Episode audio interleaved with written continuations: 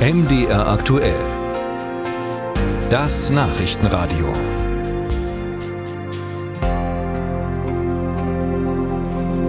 Ins Krankenhaus zu müssen, das ist für die meisten an sich schon kein glücklicher Umstand. Das Essen dort macht es oft nicht besser. Die einzige Hoffnung, dass eine liebe Person mal was frisch gekochtes mitbringt. Aber es hat ja auch immer was mit den Kosten zu tun, muss man sagen. Zehntausende Krankenhausangestellte haben vorgestern bei einem bundesweiten Protesttag auf die finanzielle Situation in ihren Häusern aufmerksam gemacht. Vor allem hohe Energiekosten, gestiegene Preise für medizinisches Material und höhere Löhne sollen die Kliniken belasten. Das führt auch dazu, dass woanders gespart werden muss, unter anderem beim Essen. Und tatsächlich schon seit Jahren kritisieren Ernährungs Ernährungsmediziner, für die Verpflegung gäben die Kliniken viel zu wenig Geld aus. Für die Patienten habe das sogar gesundheitliche Folgen. Macht Krankenhausessen also krank? Nils Buhler dazu. Obst, Gemüse und Hülsenfrüchte sind nur seltene Gäste auf den Tellern der Krankenhausküchen. Aktuell sei die Krankenhausernährung in Deutschland nicht gesundheitsförderlich, sagt Jörg Schmid.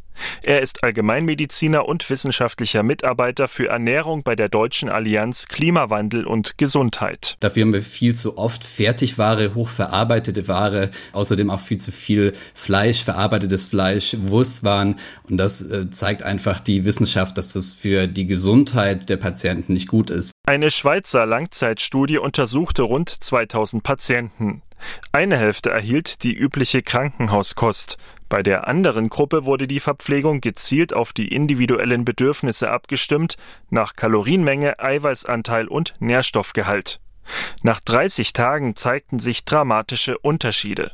Zehn Prozent derjenigen mit normalem Krankenhausessen waren verstorben. Patienten mit abgestimmtem Essensangebot dagegen hatten einen deutlich besseren Gesundheitszustand. Ein Grund für die Qualität der Mahlzeiten ist das niedrige Budget der Krankenhäuser, sagt Schmid.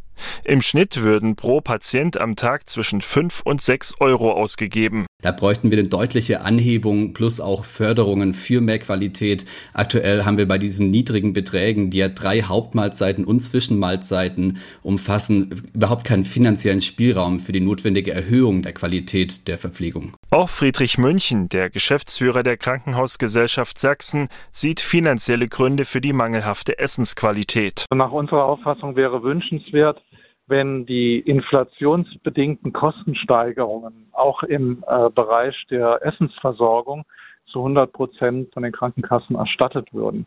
Das ist zurzeit nicht der Fall. Also wir haben erhebliche Kostensteigerungen im letzten Jahr erlebt. Essenzubereitung ist ja auch sehr energieintensiv und auch die Grundnahrungsmittel sind ja doch erheblich teurer geworden. Und diese Kosten, die sind nicht refinanziert in der Höhe. Eckehard Lehmann nimmt noch ein weiteres Problem wahr, und zwar beim Kochpersonal. Zusammen mit dem Deutschen Krankenhausinstitut hat seine Beraterfirma 2021 über 450 Kliniken in Deutschland zur Verpflegung befragt. Was die Branche insgesamt eigentlich vor große Herausforderungen stellt, ist das Thema Personalmangel und dadurch kommt eigentlich die frische Produktion vor Ort immer stärker unter Druck. Ein weiterer Trend, so Lehmann, seien zunehmend externe Versorger, die die Krankenhäuser beliefern. Noch aber kochten immerhin 60 Prozent der Krankenhausküchen frisch vor Ort.